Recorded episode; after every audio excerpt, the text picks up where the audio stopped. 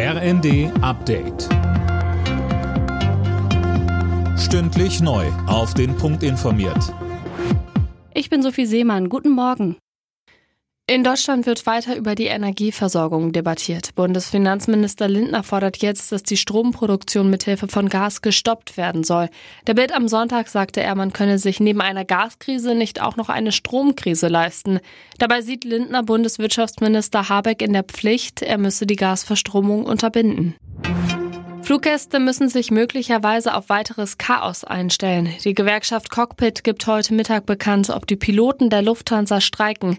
Fabian Hoffmann berichtet. Cockpit fordert unter anderem eine Gehaltserhöhung um 5,5 Prozent und einen automatischen Inflationsausgleich. In den bisherigen sechs Tarifrunden habe sich leider nichts getan, so ein Sprecher. Es wird damit gerechnet, dass es ein klares Ja für den Arbeitskampf gibt. Erst Mitte der Woche hatte ein Warnstreik des Lufthansa Bodenpersonals dafür gesorgt, dass hunderte Flüge ausfielen. Über 130.000 Passagiere waren betroffen. Die Ukraine hat die Evakuierung der umkämpften Donetsk-Region im Osten des Landes angeordnet. Tausende Menschen befinden sich noch in dem Gebiet, darunter viele Kinder, sagte Präsident Zelensky. Sie sollen die Gegend umgehend verlassen. Die örtlichen Behörden würden ihnen dabei helfen.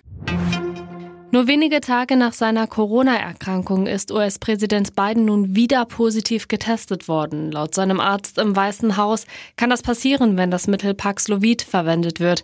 Biden hat demnach keine Symptome, ist aber wieder in Isolation.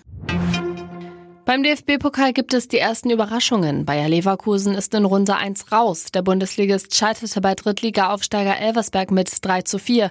Und auch für den ersten FC Köln ist Schluss nach einem 3 zu 4 im Elfmeterschießen gegen Zweitligist Regensburg.